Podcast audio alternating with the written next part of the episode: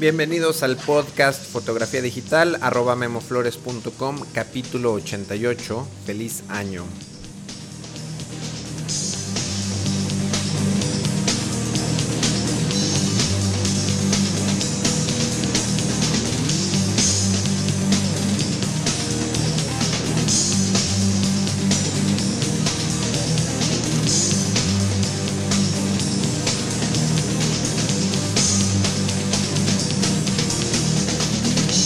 Tal amigos y amigas? Bienvenidos al capítulo 88 de este taller en línea sobre fotografía digital. Mi nombre es Guillermo Flores y bueno, antes que nada quiero eh, pues desearles que hayan pasado unas felices fiestas eh, navideñas, eh, desearles que tengan un, un, próspero año nuevo, un próspero dos, 2008 y bueno, la razón que no había grabado la última vez que, grabé un capítulo fue el 10 de diciembre.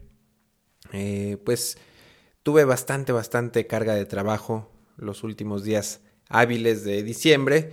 Y bueno, después se atravesaron las eh, fiestas navideñas de Año Nuevo, etcétera. Y bueno, pues ahora sí ya estamos volviendo a la normalidad con este podcast que se supone semanal. Espero el día de hoy poder grabar dos capítulos para, bueno, no atrasarnos demasiado. Y bueno, eh, no le puse ningún tema a este capítulo número 88 porque quiero hablar de, son me parece cuatro o cinco temas por ahí eh, que, que tenía en mente compartir con ustedes.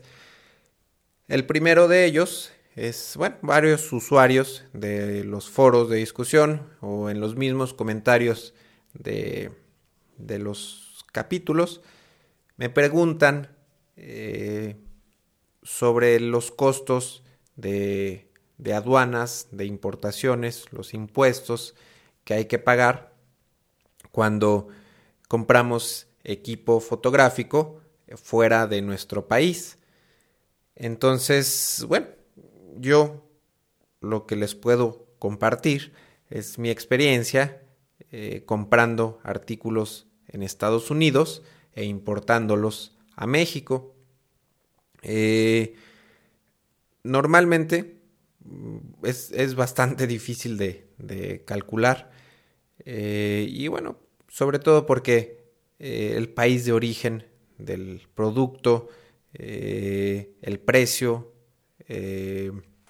hay varios detalles que hacen finalmente eh, que hay que tomar en cuenta para calcular el costo de importación de un producto, los impuestos. Entonces, eh, lo que sí les podría decir es que aproximadamente es un eh, 20% lo que pago eh, sobre el valor aduana. El valor aduana, por lo menos aquí en México, es el costo del producto más el gasto de envío y bueno, a este costo total lo multiplico eh, por el 20% y más o menos me da un aproximado de lo que tengo que pagar cuando llega el repartidor, que en mi caso normalmente es UPS. Entonces llega el repartidor, me hace el cargo, le, le, le pago y me entrega el paquete. Entonces, bueno, yo solamente tengo experiencia eh, comprando artículos en Estados Unidos que los entreguen a mi oficina aquí en México. Y lo que quiero que, que todos me ayuden, eh, yo que, que, sería interesante, eh, no sé, que algún usuario, por ejemplo, de España, nos platique sus experiencias para importar artículos, no sé, tal vez de Estados Unidos, eh, no sé, de o algún otro país de Europa.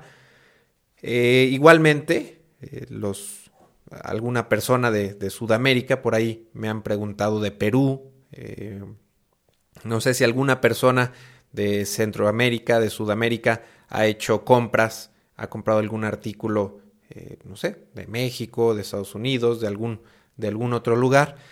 Pues yo creo que sería interesante más o menos pues poner los, los impuestos que, que, tenemos que pagar para, pues bueno, tratar de, de tener información eh, de que la gente cuando busca esta información, bueno, pues tratar de que, de que, pues de que haya un poquito ahí de, de retroalimentación. Y yo creo que el lugar adecuado para hacer, eh, pues estos eh, comentarios, para poner esta información, son los foros de discusión. Entonces, por ahí vamos abriendo una discusión, un tema en donde vengan los impuestos que hay que pagar eh, dependiendo del país que vivamos y dependiendo del lugar del que hagamos la compra.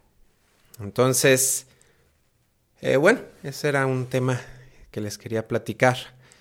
Eh, el otro tema es una, pues a lo mejor una cuestión que tal vez no, no van a encontrar muy interesante algunos usuarios, eh, pero bueno, es referente a, a una... Acabo de reconfigurar eh, toda mi red de trabajo eh, con mis computadoras.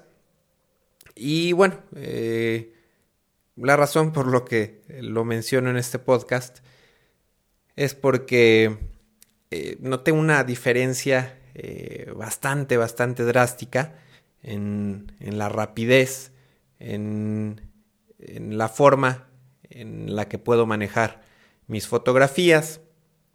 Anteriormente, bueno, ya les había platicado, por ahí tengo una computadora principal, una computadora de escritorio, en donde concentro absolutamente todas las fotografías que voy tomando. En cuanto eh, siempre que llego de una sesión de fotos, todo se concentra en un, en un mismo disco duro. Ese disco duro se respalda diariamente, a veces hasta dos o tres veces en el día.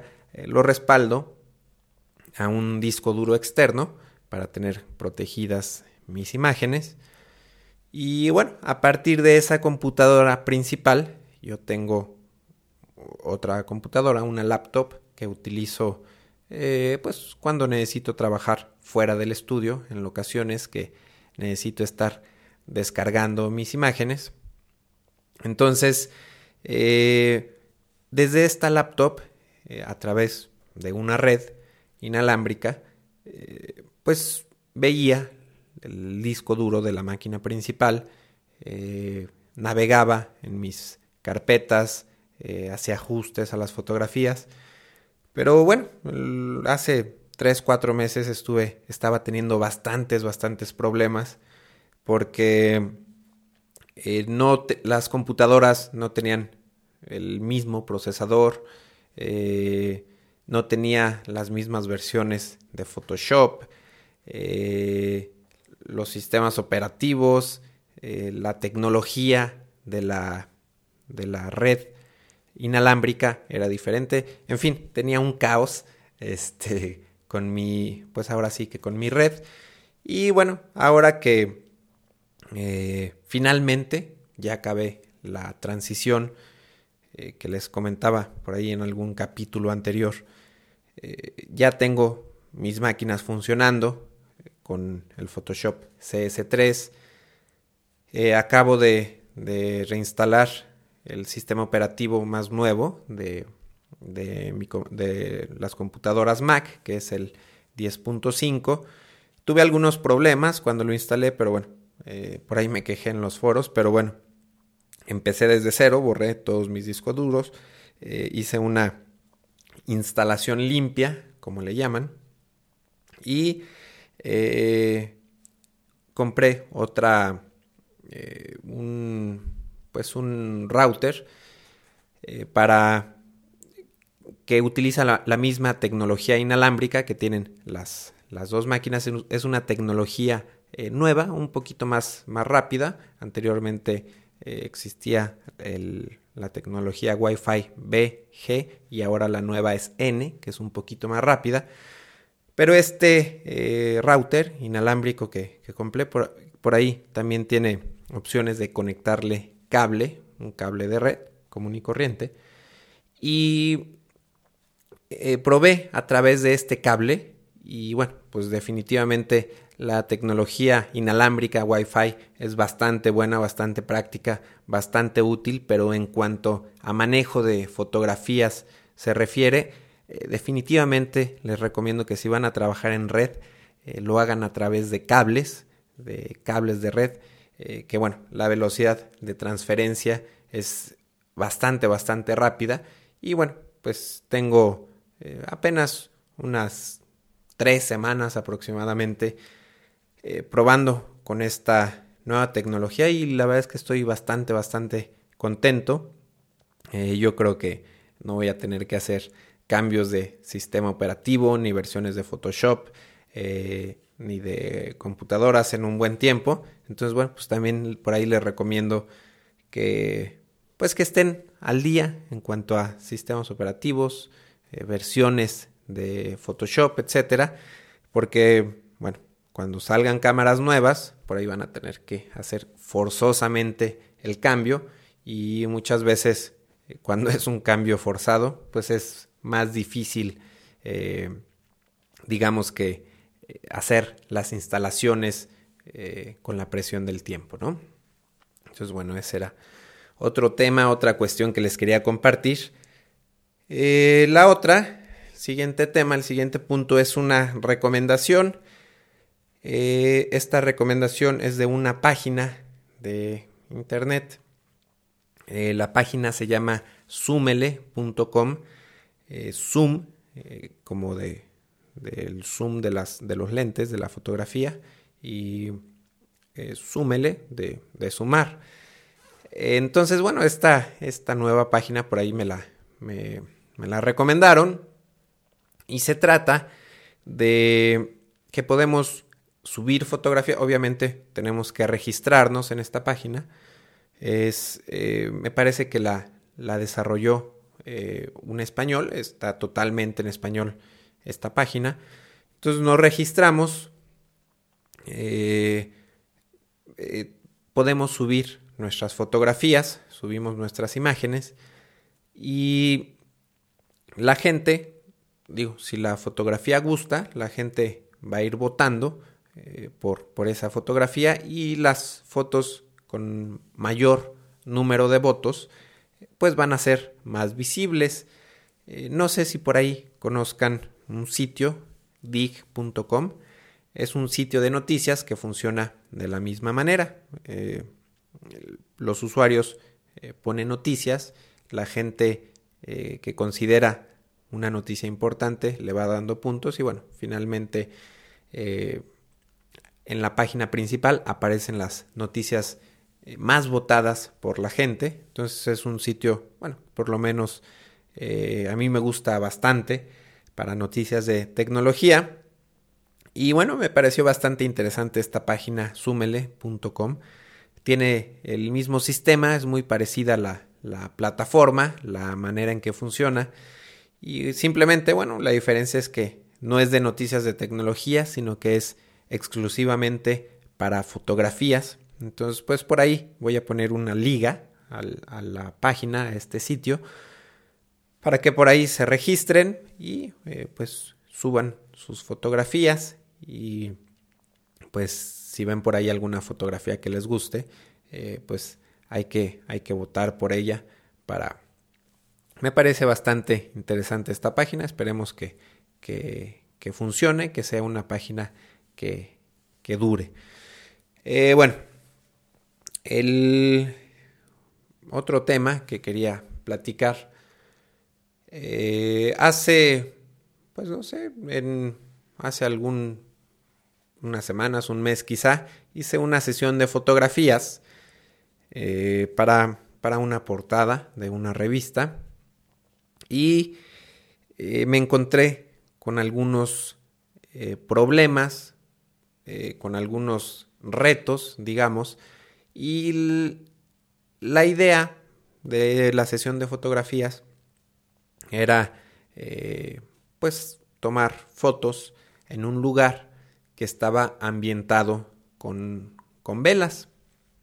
Entonces, eh, pues había, trabajé también con, con flashes para iluminar a, a, los modelos. Era una sesión de vestidos de novias y también por ahí salía el, el novio en algunas imágenes. Entonces, eh, pues era un poquito complicado eh, balancear, bueno, trabajar con la luz ambiente de las velas, lograr que las velas eh, se registraran en la fotografía y también era un poquito complicado,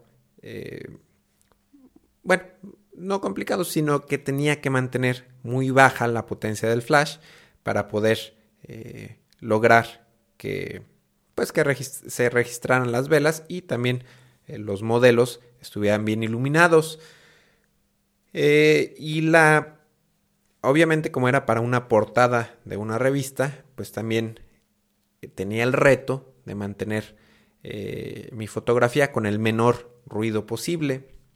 Esto es pues tomar las fotos con un ISO 100 entonces, eh, pues me di cuenta que no pude, no pude mantener el ISO 100 por más que quise. Eh, trabajé, tomé algunas fotografías con un lente muy luminoso, con un lente 50 milímetros f1.8. Eh, el, el 4, el f1.4 no lo pude llevar. Eh, pero tenía, bueno, ese lente 50 milímetros 1.8 y también tenía un 35 milímetros f2. Entonces estuve trabajando con esos lentes, con eh, pues, diafragmas muy abiertos eh, para, para pues, lograr que se registraran las luces de las velas, pero aún así no me daban lo que quería.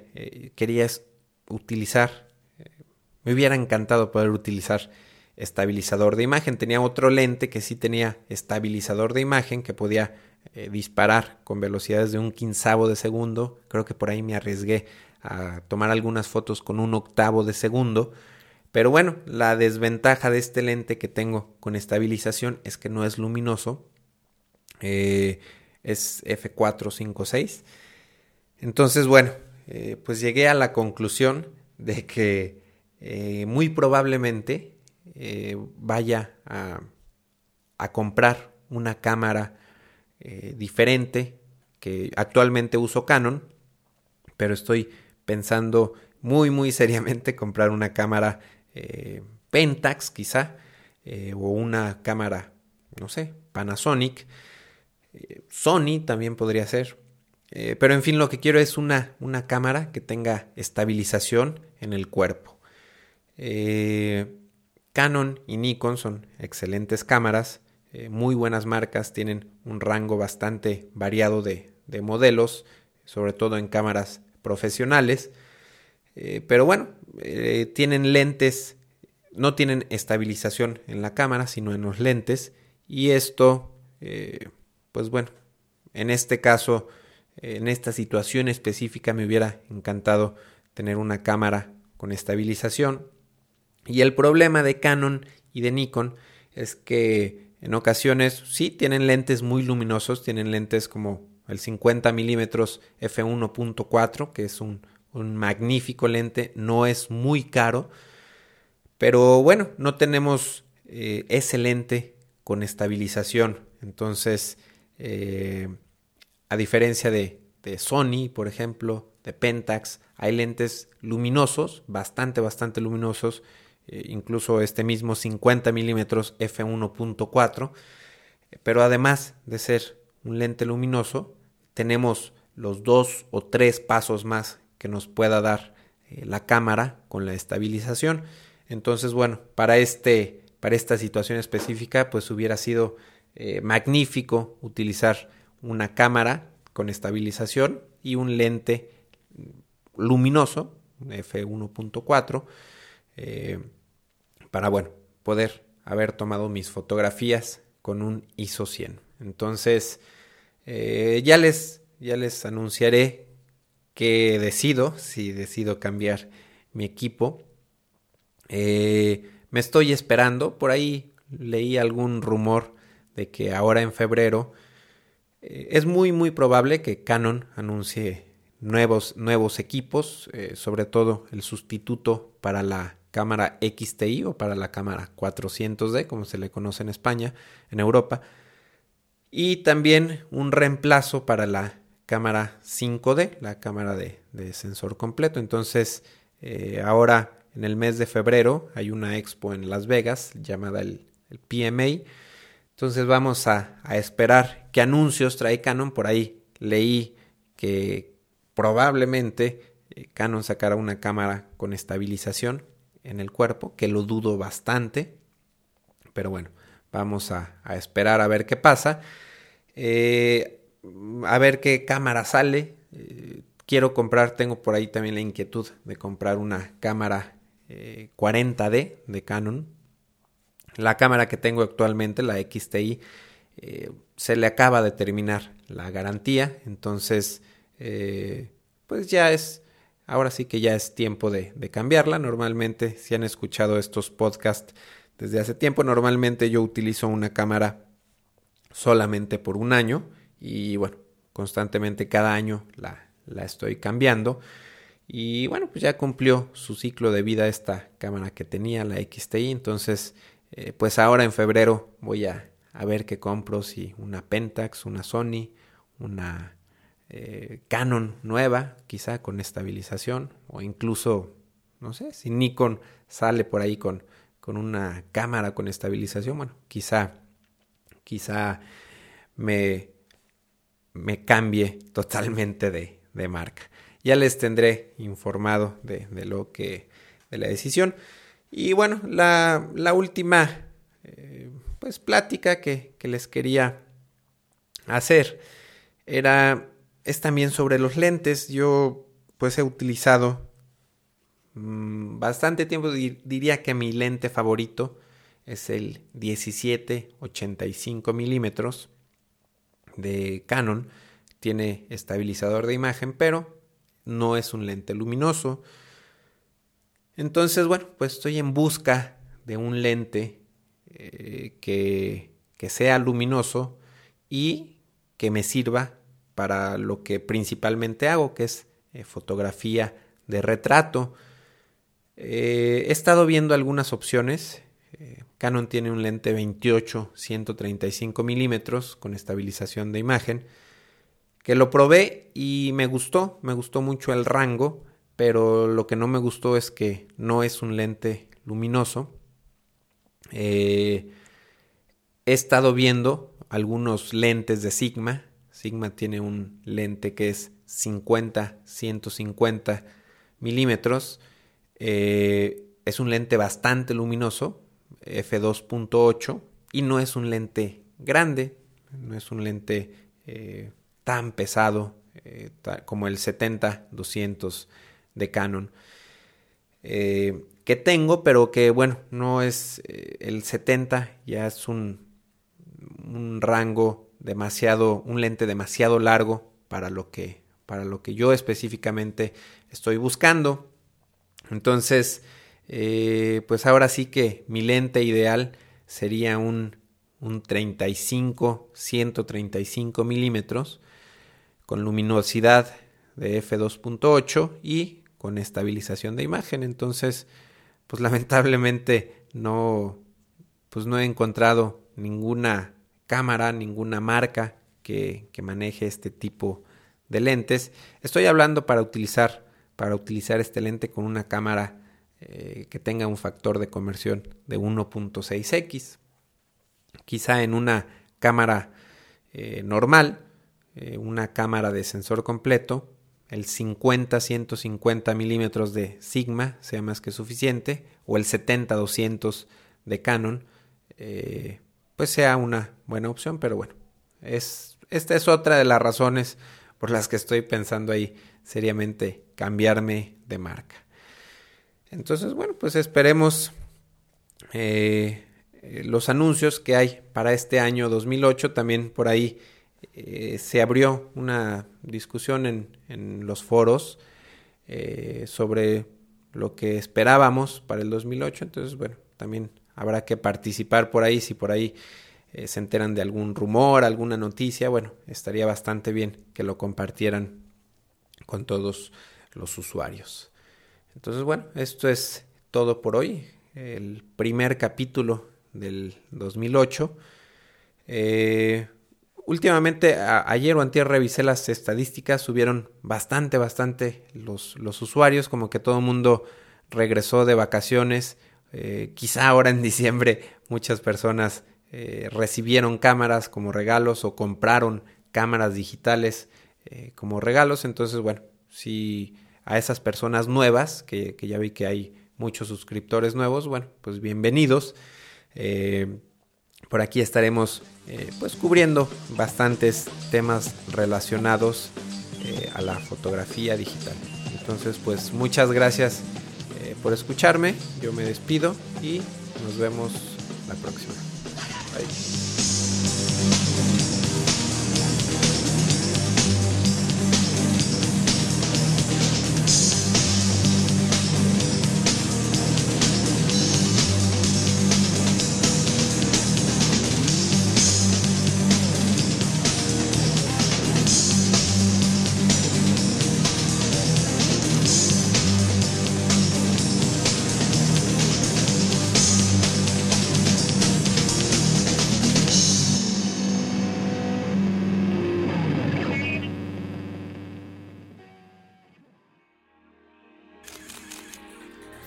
photocastnetwork.com, your photography resource in the potosphere. photocastnetwork.com